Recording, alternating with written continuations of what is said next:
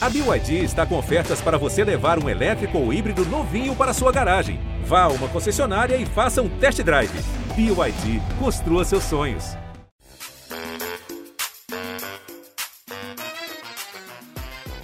Se as previsões feitas em junho pelo prefeito Eduardo Paes tivessem se confirmado, o Rio de Janeiro teria nesse início de setembro uma grande festa de comemoração pelo fim da pandemia. Se o nosso desejo é que o Rio seja a cidade do mundo inteiro que melhor celebre esse momento de reencontro da humanidade, da civilização com ela mesma.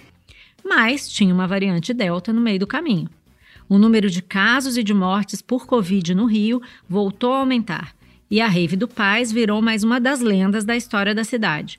Agora, o prefeito está ocupado em implementar o passaporte da vacinação e tornar obrigatória a apresentação da carteira de vacinação para entrada em locais públicos na cidade. Para uns, a medida é insuficiente, porque não vai valer para restaurantes, bares e shoppings, por exemplo. Para outros, é uma restrição inadmissível à liberdade de circulação. Tem sido assim a vida de Eduardo Paes, se equilibrando entre acertos e erros que ele mesmo admite. Um dos erros, por exemplo, foi ter aparecido sem máscara em uma roda de samba, gerando uma certa aglomeração. Diante da repercussão ruim, Paz multou a si mesmo. Já multar o presidente Bolsonaro, que vem para o Rio e faz a mesma coisa, ele ainda não decidiu. Eu não vou ficar de babá de presidente da República. Eu não vou ficar com brincadeira de gato e rato atrás do presidente da República. Eu não vou.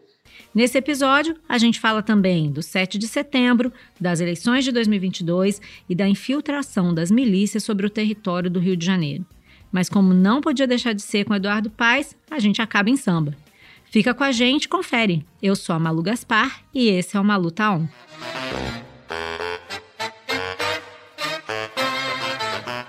Prefeito Eduardo Paes, é um prazer receber o senhor no programa. Então, vou começar perguntando se o senhor está on. O senhor está on? Estou sempre on, Malu, sempre. Não paro nunca de estar on. Ligado 24 horas por dia, 7 dias da semana. Afinal de contas, eu tenho o maior emprego do mundo, o trabalho do mundo, ou seja, lá a missão do mundo, que é ser prefeito da mais incrível de todas as cidades, que é o Rio de Janeiro.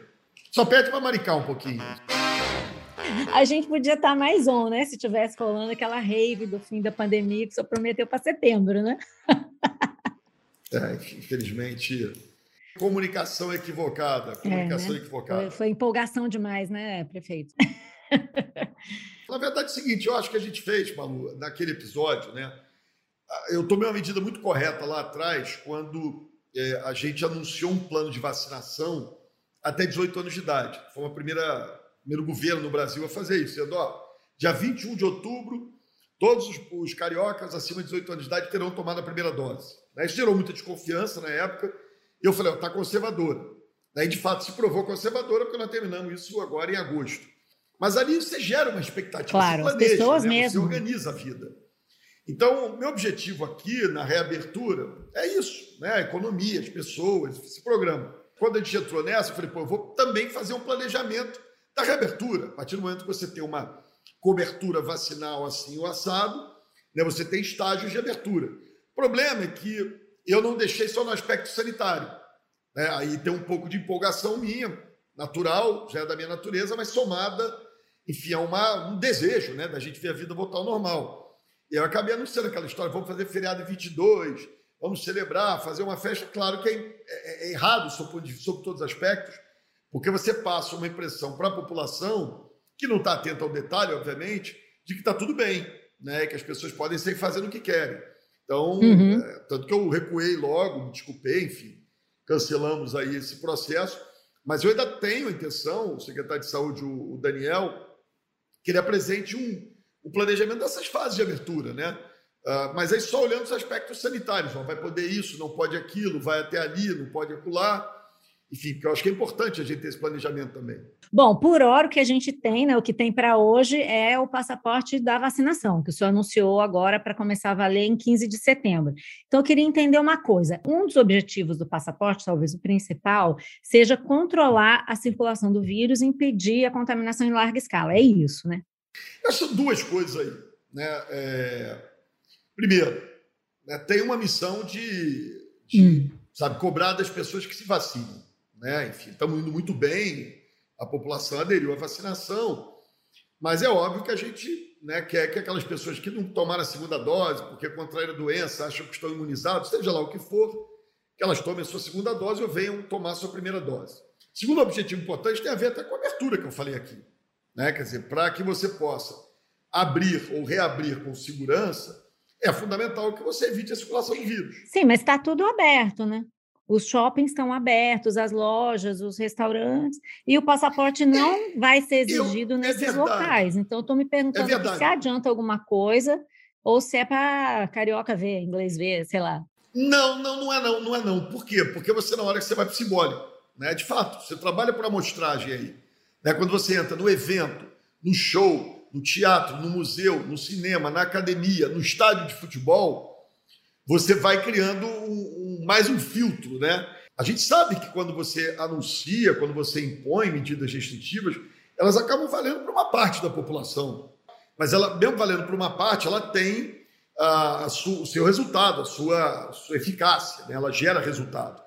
Da mesma maneira, quando você coloca restrições, você está dizendo, ó, oh, gente, a gente quer voltar ao normal, de fato ninguém aguenta mais, né? A gente vai ter que se vai ter que aprender a conviver com essa circunstância mas ainda existem cuidados a serem tomados. O vírus não se foi. E pelo jeito não se vai tão cedo. Pelo contrário, né? No Rio está crescendo a quantidade de casos, né? Deu uma estabilizada, tá, Malu? O problema, o problema é que a cobertura é, da imprensa ela se pauta muito por aquilo que é mais importante, número de óbitos. Né? Mas o número de óbitos, ele nunca hum. retrata hum. a realidade daquele momento. Ele está sempre atrasado. Por exemplo, a gente estava com um crescimento grande de variante Delta, há cerca de duas semanas atrás. É, e eu via no noticiário da imprensa óbitos caindo no Rio. E é uma loucura, você quer comunicar, a gente não está não, está ruim. Né? Agora já deu uma estabilizada grande, começou uma pequena queda, que é ótima notícia.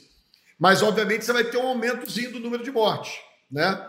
E aí, na hora que está caindo, a imprensa vai dizer, está aumentando o óbito. Então fica uma, uma comunicação truncada, difícil de fazer. Sobre essa ideia do passaporte, tem duas críticas que são feitas e eu queria botar elas para o senhor comentar uma de cada vez. A primeira é de que não vai funcionar, que vai ser uma vacalhação. Eu mesmo recebi o, o vice-presidente Hamilton Mourão aqui no programa, perguntei para ele o que, que ele achava dessa ideia lá atrás, e ele falou uma coisa engraçada. Não vai funcionar, Malu. Isso aqui é Brasil. É Brasil, pô, pelo amor de Deus. Né? Vai ter falsificação do passaporte, vai ter venda do passaporte do camelô. Você vai ali na Central do Brasil, aí no Rio de Janeiro, e vai comprar um passaporte para você. Então não dá certo. O que, que o senhor diz para quem fala que não vai funcionar? Eu acho, Malu, é, é óbvio que a gente tem uma, uma. as características da nossa eh, sociedade, um certo grau de informalidade e disciplina, né? mas eu acho que, na média, as pessoas cumprem, baixaram lá o Connect SUS, é, buscam cumprir com as suas obrigações, tem um grau de preocupação, né? Eu acho que a gente não pode ficar vendo essa imagem caricata, né? Que tudo é avacalhado aqui. Não é. é ficar entre nós, né? Vamos avacalhar os Estados Unidos e a França. É que a gente adora bater palma. Avacalhados são eles. Que... O dia eu conversava com a prefeita de Phoenix, do Arizona, Aí, quando eu falei para ela que a gente estava com 90% de vacinados, a mulher quase desmaiou. Falou, pô, aqui nós estamos 50% e tem vendendo em toda a farmácia. Aqui as pessoas fazem selfie, post, né? Enfim, virou um evento vacinar. Então, sabe, essa coisa, tem, tem lá um malandro da Uruguaiana, deve ter. Mas a média não é malandro, a média foi no posto de saúde, quer se vacinar, cobra da gente a vacinação, reclama do prazo. Por exemplo, minha filha está me esculhambando essa semana inteira, porque a gente não conseguiu confirmar. Hoje era o dia dela, não, não tinha vacina. Quantos anos Sim. tem sua filha? Está com 15, 15 anos, estou com protesto em casa. Adiou, né? Adiou. Adiou. Ela e todos os amigos dela querem vacinar. Então, pressão total na minha casa. Meu filho estava indignado, uma semana de tensão e, e, e pressão sobre mim. Então, tem essa coisa do, do jocosa, do malandro que vai e faz isso, mas a média, a média não, a maioria, a absoluta maioria, é muito responsável. Apesar de você não ter nem. Não é nem o presidente da República dando esse exemplo né? Mas isso mostra a consciência das pessoas. É, então, o próprio filho do presidente, né, o vereador Carlos Bolsonaro e a turma do bolsonarismo, reclam... agora é a outra crítica, reclamam que o passaporte restringe a liberdade de circulação. O vereador Carlos Bolsonaro ameaçou processar a prefeitura. O até respondeu, né, no Twitter a provocação dele. Porque é o seguinte, ô, ô, ô, Malu, eu não consigo. Aí de verdade, é uma dificuldade que eu tenho, pode ser que seja um defeito, não sei se é uma qualidade ou um defeito Mas eu não consigo discutir é, sério com pessoas que acham que a Terra é plana, que vacina vai virar jacaré, que vai implantar chip de comunista. Eu não consigo, eu não perco nem meu tempo. Eu levo de maneira jocosa essas argumentações. Verdade. Né? Não, vou, não vou entrar num debate sobre uhum. direitos individuais, coletivos, liberdade, até porque essa gente cá entre nós né, nunca leu nada na vida, né? nem gibi. Né? Processo de gibi tinha um pouco mais de cultura. Né? Enfim, eu, eu, eu até fiz um post dizendo isso. Né? Quem é que nunca entrou numa escola? Né? Tenho filhos, já estudei escola, exige a carteira de vacinação sempre. Talvez esteja aí a explicação. Eles não conseguiram se matricular numa escola porque eles não queriam apresentar a carteirinha de vacinação. Quer dizer, é, esse debate, eu não perco meu tempo, né? mas não perco mesmo. Agora, você estava falando aí dos seus filhos, da cobrança por vacinas, e realmente, no momento que a gente está falando, a vacinação está suspensa porque não chegam, não chegaram as vacinas necessárias para os adolescentes. Me corrija se eu estiver errado, também ainda não tem segunda, é, terceira dose ou dose de reforço para os idosos. Está tudo suspenso, é isso, né? É, é, eu acho primeiro, quando eu, quando eu coloquei um calendário, era para criar esse clima mesmo, né? Já atrasou, tiro, porrada e bomba. Eu sei que o Rio de Janeiro tem repercussão nacional. Uhum. Né? Então, esse era o objetivo. O outro objetivo, é, e o que eu tenho, aliás, o que eu tenho dito é assim: essa pressão que a gente estabelece é uma forma de você dizer, ó, não é possível que você não tenha uma operação de logística que é simples. Porque você chega num aeroporto, chega em Guarulhos, e você distribui para 27 estados. A distribuição dos estados, dos governos estaduais e das prefeituras é muito mais complexa. Chegou aqui no estado do Rio, o governador tem que mandar de helicóptero para 92 municípios. Eu tenho que espalhar de carro pela cidade para 250 e tantos postos de vacinação. Né? Isso é uma operação que a gente faz numa madrugada. Então, assim, uhum. eu, eu, acho que isso é uma operação de guerra. Operação de guerra, você bota tudo Sim. à disposição. Né? Então, isso não está pela... acontecendo, então, no, Eu acho que tinha que ter todos os aviões da FAB em Guarulhos esperando, sabe aquela coisa de pronto para decolar, com o motor ligado e bum, vai. Chegou, vum, vai, vum, vai. É, mas tinha que ter ali uma logística muito especial, dada a urgência disso.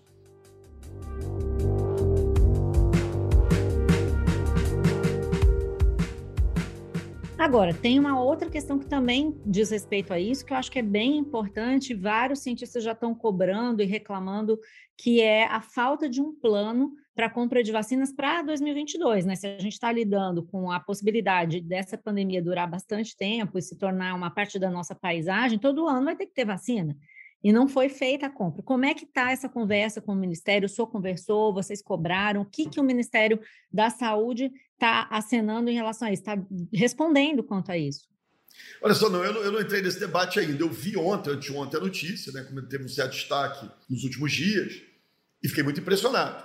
Né? É, eu não acredito que, que possa ser verdade que a gente vai repetir o mesmo erro de agora entrar no debate se vai ter que comprar ou não vai ter que comprar vacina. Né? Então, eu espero que. Isso mas é tarefa, isso é tarefa do governo federal. Vocês Malu. também precisam definir no município, né? Sem Vocês dúvida, mas precisam isso, saber o que vão Malu, fazer. Mas isso é tarefa do governo federal, né? A gente tem uma estrutura, pelo menos é o caso da cidade do Rio, né? É, que é muito ágil, muito rápida, chegou vacina, a gente se mobiliza. Isso não é um problema para a gente. É, o que a gente precisa, acho que mais do que ter uma informação logística agora, é o seguinte: ó, vamos fazer, né? Vamos comprar. Sim, vai comprar, né? Saber é se isso. vai comprar, de fato. É isso, Exato, é isso. Entendi. Então, assim, mas essa é uma aí... é uma briga que a gente ainda vai ter que fazer. Espero, espero que não tenha que ter essa briga. E, bom, já que o senhor falou aí em um cronograma, um planejamento liberal que está sendo feito pelo seu comitê científico, diz para gente qual é a sua perspectiva em relação à possibilidade da gente ter festa de final de ano, Réveillon no Rio de Janeiro, Carnaval, e qual que é seu prazo para decidir se vai ter ou não? Se eu imagino, Malu, a partir do momento que você tem todo mundo imunizado, a não ser que haja um fato muito extraordinário, eu não imagino que a gente né, não possa ter. Né? Então, com variante, com tudo, né? Assim, tanto todo mundo se imunizado. Se tiver todo mundo imunizado, né? a não ser que, de novo, não sei que haja um fato extraordinário. Entendi. O cancelar é fácil, claro. difícil é organizar. Né? Então, eu prefiro uhum. me preparar para organizar o que cancelar, simplesmente você cancela. Então, estamos organizando carnaval, estamos organizando Réveillon, estamos organizando o verão carioca, estamos preparando a cidade para receber turistas. Vamos é, trabalhar com essa hipótese. Não acontecer, lamento, imagina eu, né, maluco, substituir um bispo da Igreja Universal cancelar o meu segundo carnaval, né? Enfim, eu já cancelei. Você está eu... tá fazendo o que o Crivella sempre quis fazer. Exatamente, exatamente. Eu já cancelei um carnaval, já fechei bar às 5 horas da tarde. Enfim, já interrompi até festas coletivas na praia do, da reserva na Barra da Tijuca. Então, enfim, daqui a pouco eu vou me candidatar a bispo de alguma igreja. E quantas multas por é, falta de uso de máscara a prefeitura já emitiu? Ah, não, não, sei, não sei te dizer esses números de, de cabeça. Mas, assim, Malu... Porque eu nunca é... conheci ninguém que tenha sido multado por não eu, usar máscara. E o Rio está cheio de eu gente fui. na rua. Então... Eu paguei, eu paguei a multa. Quanto que era a multa mesmo? Foi 600 e poucos reais. Eu tenho até cópia, eu ando com a cópia da multa para se alguém tá. vier falar comigo, eu estou com autoridade para multar todo mundo, porque eu paguei minha multa, entendeu? Então, só para situar o ouvinte, o senhor foi filmado em maio, cantando Não. no bar do Rio sem máscara. Eu fui fazer uma ah. gravação cheio de câmeras em volta de mim. Não foi flagrado, não. Eu estava com câmeras em volta de ah, mim. Ah, entendi. É, ah. Para o programa de um chefe de cozinha aqui, o Pedro Artagão, uh, que me levou para rodar com ele pelos, pela culinária do centro da cidade do Rio de Janeiro. É, e eu cheguei no, no, no bar ali na Rua do Senado, né? E aí tinha um samba acontecendo dentro da regra. E aí foi o problema, quer dizer, eu, eu, eu é, gosto de um samba, sentei com máscara e em determinado momento aí que eu errei, que óbvio, a presença de um prefeito cantando no bar acaba aglomerando gente, eu levantei e tirei a máscara. Então, o meu erro estava ali. Promoveu a né? aglomeração né? eu, sem e eu tava, E eu estava com gente, eu sabia, eu tinha três câmeras e aquele negócio de microfone em cima de mim, eu não estava fazendo nada escondido, tanto que eu não percebi. De verdade, eu saí dali, fui para casa e... Mas agora, uhum. é, é, aquela história, né? É, dá. Tem hora que você comunica mal, você dá o exemplo errado, mesmo que involuntariamente. E acho que a gente tem que ser exemplo, não tem jeito. Né? Se você cobra das pessoas uma postura, como é que eu vou fazer diferente? Então, olha, a primeira coisa que eu fiz foi me desculpar. A segunda coisa que eu fiz foi me mandar multa aqui e paguei. Né? Então, enfim, eu acho que é, que é o caminho que você tem que fazer as coisas. Não somos infalíveis. É o problema é você não reconhecer erro e não, e não, não se praticar a autopunição aí. Pois é, mas tem um exemplo péssimo que está sendo dado no Rio de Janeiro, já foi dado mais de uma vez, que é o do próprio presidente da República, que vem ao Rio de Janeiro, faz, participa de eventos sem máscara, e o senhor nunca multou. Por que, que o senhor não multa o presidente da República? Eu chego como eu quiser, onde eu quiser, tá certo? Eu cuido da minha vida. Se você não quiser usar máscara, você não use. Por que eu não vou multar o presidente da República? É, enfim, eu Ué, acho. por que não? Ele não é um cidadão como ele qualquer é um, outro. Ele é um cidadão como qualquer outro. a lei. Eu acho que ele é um cidadão como qualquer outro, mas é, eu acho que aí você tem um julgamento que é mais importante do que o julgamento dessa música, que é o julgamento da, da, dessa multa, que é o julgamento da população. Né? É, eu acho constrangedor. Mas ter os dois? Eu, olha só, Malu, eu não vou ficar de babá de presidente da República. Eu não vou ficar com brincadeira de gato e rato atrás do presidente da República. Eu não vou.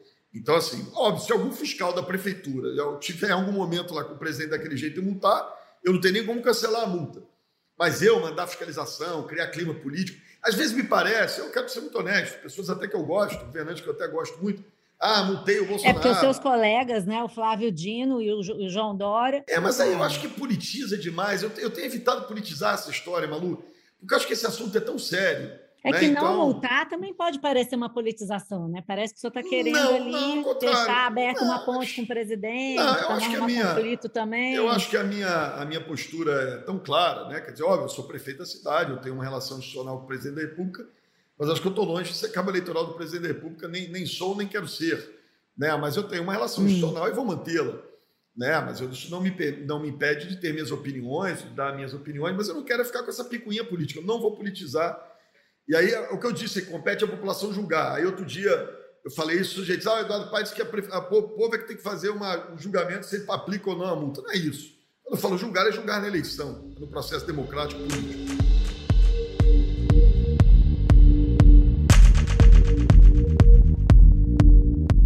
E já que a gente está falando em Bolsonaro, eu queria perguntar para o senhor agora sobre esse tão aguardado 7 de setembro. Né? O país está parado, em suspenso, esperando o que, que vai acontecer em 7 de setembro. Eu imagino que o senhor esteja muito bem informado a respeito, porque o senhor discutiu sobre isso é, numa conversa com os ministros é, Ciro Nogueira, a ministra Flávia Arruda, são ministros palacianos, e eu queria saber o que, que senhor concluiu a esse respeito. Qual que era a preocupação deles? Qual é o seu nível de preocupação com esse 7 de setembro? O que, que o senhor acha que vai acontecer?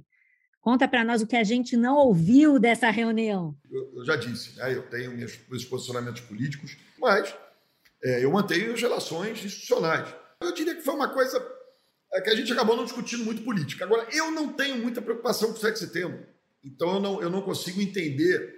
Vocês não falaram sobre o 7 de setembro, não, deixa eu prefeito? Dizer, deixa eu te dizer por que, que não falamos. Porque eu não tenho preocupação com o 7 de setembro. Eu, eu posso estar aqui completamente cego, equivocado, mas a minha impressão é que o presidente Bolsonaro deve ter apoiadores dele indo às ruas comemorar a independência e dizer que amam ele faz parte da vida, da democracia. Não, não e que querem também voto impresso, intervenção no Supremo, impeachment aí, do, aí é do seguinte, Alexandre de Moraes, são uma outra, é uma, são manifestações de outro teor, né? Exatamente, mas é, é, é, um pouco aquele negócio, Malu. É, é, eu sou da, da lógica de que as pessoas se manifestam como elas bem entendem. Né? Eu acho que é diferente quando autoridades se manifestam como elas bem entendem. Né? A população tem, maluco tem para tudo que, que o senhor acha que vai acontecer? Eu acho que nada.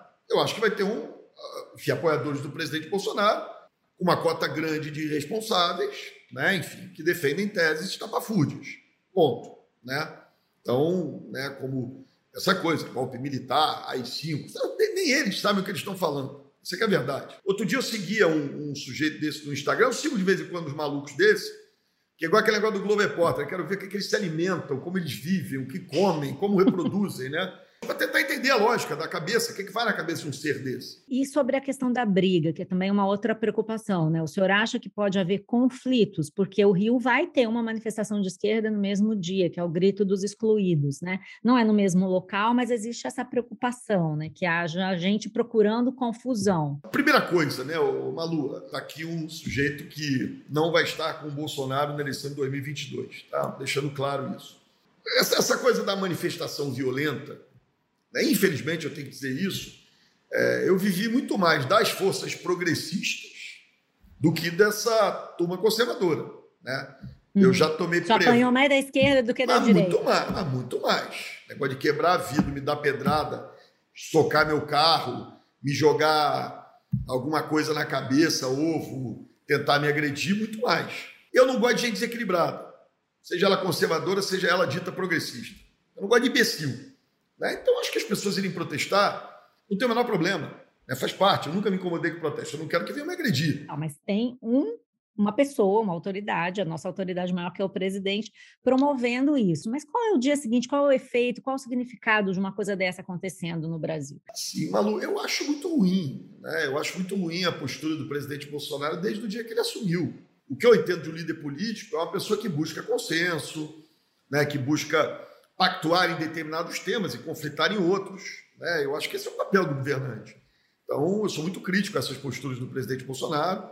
Né? Acho que ele uh, cria falsos embates. O que isso vai causar? Que efeitos isso vai ter, senhor acha? Acho que a gente chega na, na eleição, vai para o embate político, uh, e nesse embate político a população vai escolher o governante que ela entende que tem que conduzir o país nos próximos anos. Né? Acho que o resultado das urnas vai ser respeitado, enfim, pode ter uma grita aqui, outra grita acolá, mas. As instituições tenho... estão funcionando. Eu acho que estão, Malu. É... Assim, eu, eu nunca. Eu, eu, eu, tenho, por exemplo, eu tenho muita dificuldade com impeachment. Né? Eu acho que o impeachment da Dilma foi um absurdo. Né? A maneira como foi conduzido, sempre manifestei é contra. Também não acho que tem que ter impeachment do Bolsonaro. Está muito perto da eleição. Não está muito perto da eleição. Daqui a um ano a gente está escolhendo. Daqui a seis meses a gente está debatendo a eleição. Né? Então, hum. né, vamos. A gente vamos... aguenta até lá, prefeito? Gente, Tem gente só, falando, eu, eu não aguento lembro, mais. Malu, Malu, eu me lembro, é, aqui o Rio teve um prefeito muito ruim, que me sucedeu, o Crivella. E o Crivella teve ali alguns pedidos de impeachment. Eu sempre fui contra. Né? Até para ser pedagógico, gente. Né? Você tem que. A população tem que entender que aquele voto que ela dá ali né, vale por quatro anos, que não dá para ser irresponsável, né, que tem que refletir sobre aquilo. Né? Então, para mim, impeachment é caso extremo, do extremo, do extremo, do extremismo. Né? Então, o impeachment, inclusive, acaba impedindo o amadurecimento político da população.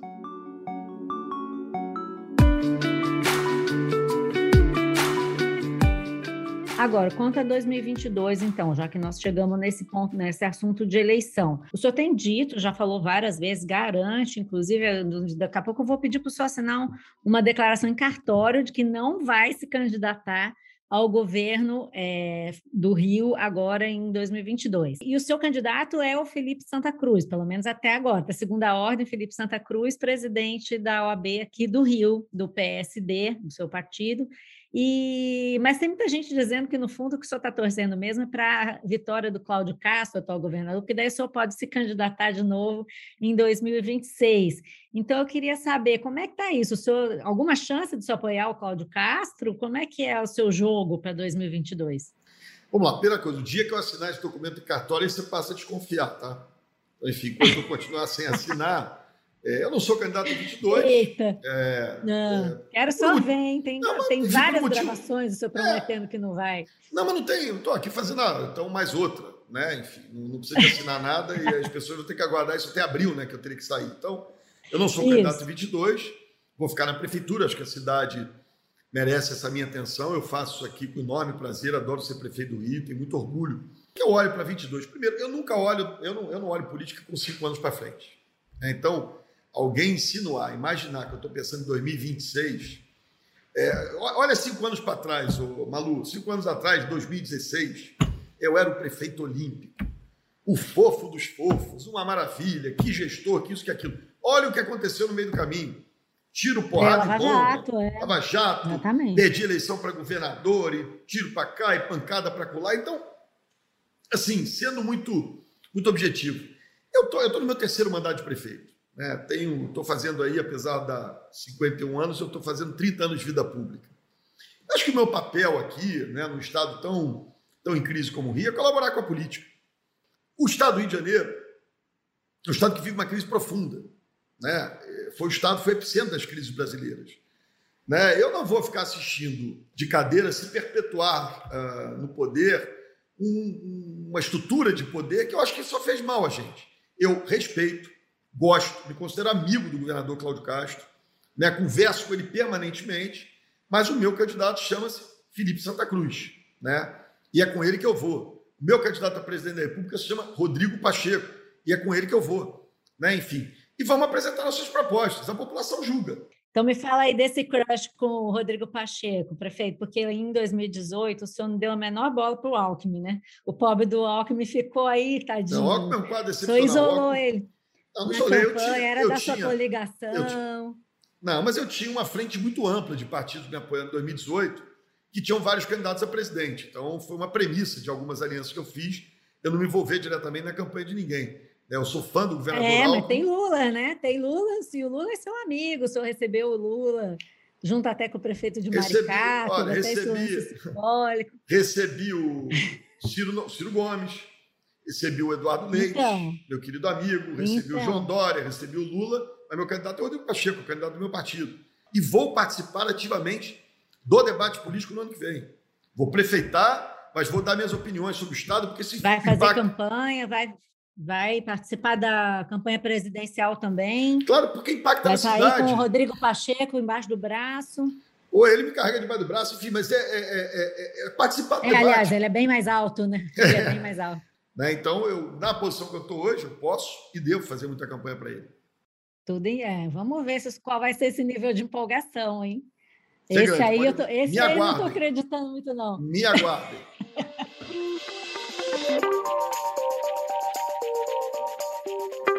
Então, eu acho que é muito importante conversar com o senhor sobre uma das questões que vai pegar forte na eleição no Rio e, e principalmente porque é o Rio e porque tem a ver aí com o presidente Bolsonaro, que é a questão das milícias, né? Elas não só porque elas são uma questão grave, mas também porque remetem à origem política ali do presidente Jair Bolsonaro, tem fortes bases entre os policiais, são conhecidas homenagens que ele já fez a milicianos. Então, eu queria entender do senhor qual é o nível de prioridade que a questão das milícias tem na sua gestão e como que o senhor vai lidar com isso daqui para 2022. Olha só, é, a gente é, age naquilo que a prefeitura pode agir, né, que é nas atividades econômicas da milícia. Né? Aliás, eu fiz isso a vida inteira. Né? É que agora virou uma coisa dos progressistas também, mas quando você combate a ocupação irregular do solo urbano, na Baixada de Jacarepaguá, na zona oeste da cidade, né? antigamente chamava de grileiro, agora é miliciano. Se eu sempre combati mas desde teve uma fase em que, em que o senhor falava, não, mas olha, lá para 2006, eu sou lá aquela época em que o próprio César Maia também achava que era melhor Não, a milícia do que o tráfico. Não é verdade. Eu, eu, eu, eu, Malu, ali eu, é, você tem uma, uma. De novo, eu me expressei mal ou as pessoas não entenderam, mas como a maioria repete isso, eu prefiro dizer que eu me expressei mal. O que eu disse é o seguinte: é inacreditável, né? E naquele momento você tinha muito mais domínio do tráfico no Rio, que policiais tirem sua farda e, e, e aí conseguem retomar um território, né? E fardados não consigam fazê-lo, né? Então, e aí eu usei uma expressão infeliz. Ah, eu fui lá e levou a paz para Rio das Pedras. Mas não era isso que eu estava querendo dizer, era isso. O tira a farda, vai lá e, e, o tráfico acabou. Né? Retoma o território informalmente para si. Quando ele vai representando o Estado, por que, que ele não pode retomar? Porque aqui no Rio se colocou muito tempo em dúvida a capacidade do Estado de retomar território. Ah, será que tem jeito? Claro que tem jeito.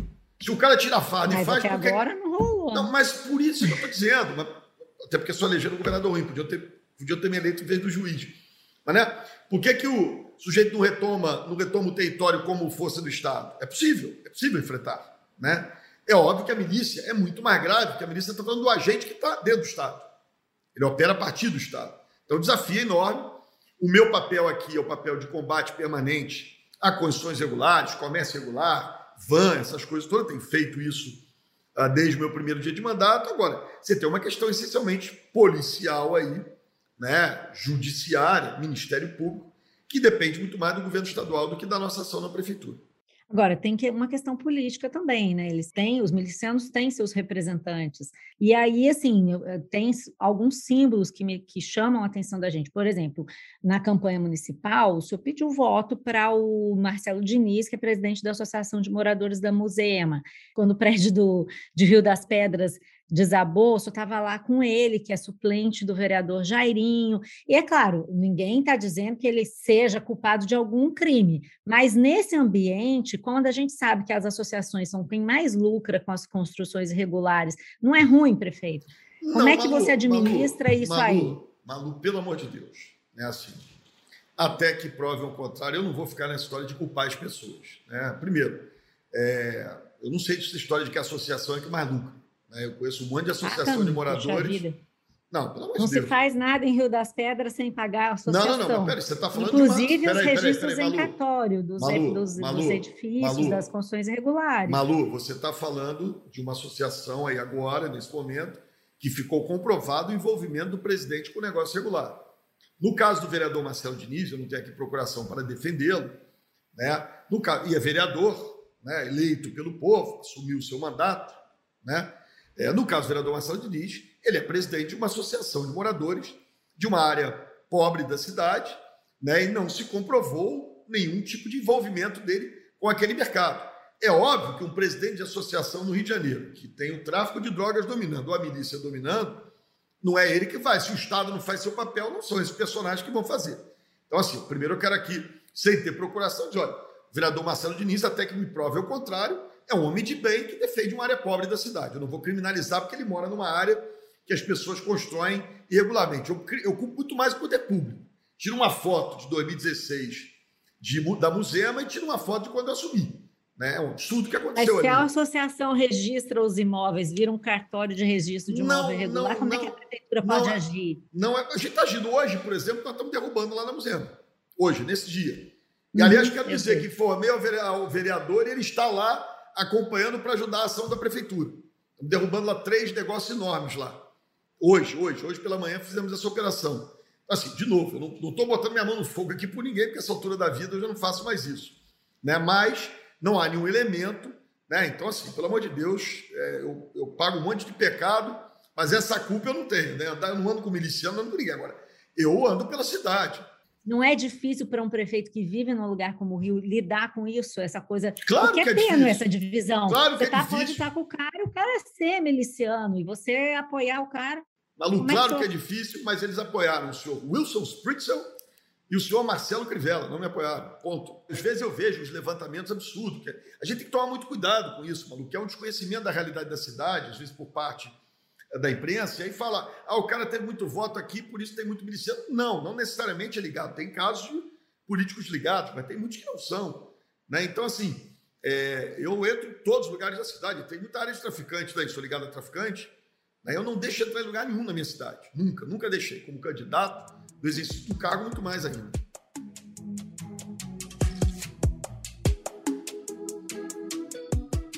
Terminar, o senhor foi prefeito uh, mais jovem eleito no Rio em 2008, com 38 anos, e voltou ao cargo agora com 50, depois de enfrentar o escândalo da Lava Jato e muita gente decretar o fim da sua carreira. O ex-prefeito do Rio, Eduardo Paes, do Democratas, virou réu na Justiça Eleitoral. Ele é acusado de receber 10 milhões de reais em vantagens indevidas da Odebrecht via Caixa 2 em 2012.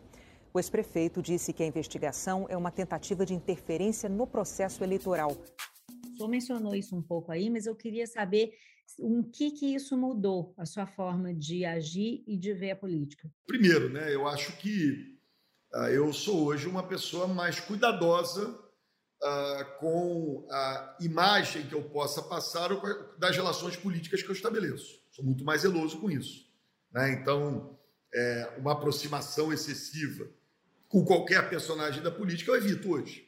É, mas eu não deixo falar, sei lá o que o sujeito está fazendo, né? e depois acabam terceirizando a culpa. Isso eu não faço mais. Né? Então tem um aprendizado aí.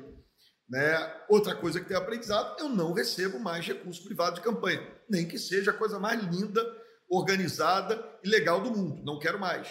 Se acabar o financiamento público de campanha, que é o que eu sempre fui contra, eu saio da política. Eu não disputo mais eleição. Né? Eu disputei minha eleição em 2018, 2020, com o recurso que o partido me deu. E assim farei daqui para frente. Se acabar isso, eu não peço mais. Porque qualquer ajuda de campanha virou corrupção. Você cria uma narrativa para corrupção. Então, né, eu tenho delatores que juram de pé junto que, não, que não teve corrupção e o Ministério Público diz que é corrupção. Enfim, é um negócio até meio, meio de maluco. São cuidados que você toma. Mais zeloso, óbvio que você fica, você perde agilidade, né, na tomada de decisão, você fica com mais medo de tomar decisão, as pessoas transformam uh, coisas que você faz naquele momento absolutamente republicanas, dependendo da narrativa que se conta lá na frente, é o problema. Então, eu busco sempre. Mas é que nesse caso apareceu até conta, né, prefeito? Nesse caso, tinha lá umas contas na Suíça que eles falaram que depositaram dinheiro. E a minha? Não sei, é? Não. Não, não tem nada a ver com o senhor. Nada a ver comigo. Entendeu? Então, assim, é, é, as pessoas vão fazendo acusações, soltando, mas cadê? Né? Onde está? Cadê? Onde é, onde é que eu gastei esse dinheiro? Né? Então, assim, fui muito investigado nos últimos quatro anos, né? passei por toda sorte uh, de acusação, né? e sigo firme aqui. Malu, eu, é, eu optei pela vida pública porque eu tenho prazer nisso aqui que eu faço. Você sabe, eu estava de executivo de uma grande multinacional, indicado pelo Michael Bloomberg, ganhando muito bem em dólar. Né? Eu Uhum. Nasci numa família muito bem de vida. Esquiava na França e tinha casa em Angra dos Reis. Não esquio mais na França e não tenho casa em Angra dos Reis desde que entrei na política. É, eu não sou um pobretão que emergiu na política. Eu sou um filho da classe alta da cidade do Rio de Janeiro, que morava na Zona Sul, que estudou no Colégio Santo Agostinho, que se formou na PUC, que de verdade fez intercâmbio três vezes, né, bem formado, preparado para ser advogado e ganhar dinheiro, escolhi a vida pública. Então a política, para né? mim, é um prazer. né? Tem um irmão banqueiro e tudo, ele vai ficar com ódio de mim que eu falei isso agora. Mas sabe assim, o meu prazer não é esse. Eu prefiro muito mais passar um fim de semana andando vendo problema em, em Campo Grande, em Santa Cruz, na Musema, em Rio das Pedras, do que estar tá passando fim de semana em Angra. Eu acho chatérrimo aquele negócio. Não é que eu não gosto de curtir uhum. a fita, tá certo? Mas não é o que me move. Não é o que me move. Muito melhor um samba em Madureira. Muito melhor. Para mim é muito mais prazeroso. Então não é o que me move. Né? O que me move é outra história. Então, assim, é, eu posso ter tido, posso ter vários defeitos, e tenho, certamente tenho, busco né, me reavaliar permanentemente melhorar, mas, sabe, corrupto eu não sou. É óbvio, faz parte, é a gente está na vida pública é para isso mesmo, ah, essa, essa cobrança exige, eu acho que a gente vai chegar num ponto de equilíbrio. Hum. Né? Chegou um momento hum. também, tudo podia, um bando de vagabundo aí se dando bem, e daqui a pouco também virou todo mundo é, vagabundo. É, fica parecendo também, exatamente, fica parecendo também que não teve, né, prefeito? E a gente não é isso, mas é, assim, Cabral, Malu, Malu, que era seu aliado. Malu, Malu, assim, eu, é, eu acho que você nunca vai me ver fazendo uma crítica contundente à Lava Jato, né? porque eu acho que ela trouxe vários benefícios à sociedade. É, repito, acho que o processo eleitoral melhorou em função da Lava Jato. Essa coisa de ter, de ter surgido financiamento público, acho que tem muito a ver com esse ambiente que se instalou no Brasil. Né? Mas, assim, radicalizaram, exageraram. Né? Você teve uma, um processo de interferência do judiciário em eleições, né? isso é público notório. Né? Enfim, eu vivi isso aqui no Rio, porque eu não sou Lula, não chamou tanta atenção. Né? Mas qualquer ser humano que tenha percebido o que aconteceu aqui na eleição para eleger esse picareta desse Wilson Witzel sabe o que eu estou falando.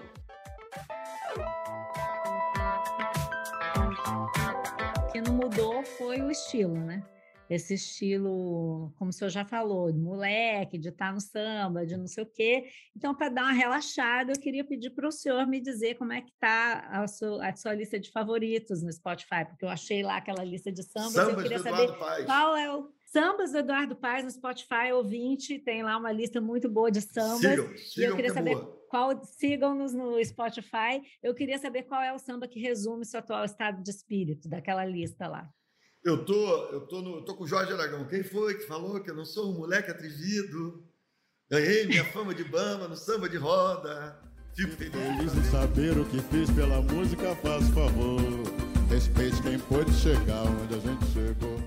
A gente anda cercado de gente, né? Palácio, carro, motorista, segurança. Chegou lá, chegou o prefeito, tal, abre tudo. Quando eu vou pro samba, quando eu vou pro boteco, é a hora que eu tô ali acessível. É a hora que alguém me cutuca, desde a tia Surica que me dá um pescotapa, mas essa já é abusada no limite, né? Mas é a hora que você está ali, as pessoas te cutucam, te falam a verdade, te criticam, né? Você tem ali um. E para mim isso é importante, me faz bem, né? Eu não quero, eu não quero viver numa bolha, né? Me sentir um personagem, né? Que eu tenho que representar permanentemente, até porque quem, quem fizer isso no mundo de hoje está ferrado, né? Está ferrado. Qual foi a última vez que o senhor foi no boteco? No sábado passado. De máscara, fui, tudo. Fui de máscara. Fui, não, eu, o que, eu, que eu é. faço? A minha mulher ela não é exatamente a moçambista do mundo e bebe zero. Então ela vai comigo. Eu fui no Bosque da. No, Bosque da no, como é que é o nome? O Samba da Praça, sei lá como é que chama. Acabei subindo no palco tocando um tamborim e daqui a pouco eu vi, tá aglomerando. É por causa da minha presença. Eu já fui embora. Então, neste sábado, quem quiser encontrar o prefeito vai encontrar eu divulgo no, Eu divulgo no meu Instagram onde eu estou tomando ah, um chopinho. Tá então sigam todo, no Instagram. Todo sábado, todo sábado eu, eu vou tomar meu chopinho ali a partir de 3, 4, 5 da tarde, acabando minha agenda. Aí eu digo, hoje é shopping não sei aonde. Aí aparece uma pessoa hoje. Então tá, prefeito, olha, obrigada pela entrevista. Prazer Foi um grande. papo ótimo. Obrigada por ter estado numa luta on. Continue on aí, que eu continuo on aqui. Valeu, grande abraço. beijo, tchau, tchau. Beijão. Beijo, tchau. Quem foi que falou que eu não sou um moleque atrevido? Ganhei minha fama de bamba no samba de roda. Esse foi uma Luta On. A direção foi de Luciana Malini, a captação de áudio do Maurício Belli, a edição é do Vitor Carvalho e a produção de Johan Heller e Mariana Carneiro. O desenvolvimento é da Ampere Podcasts. Eu sou a Malu Gaspar e encontro você no próximo programa.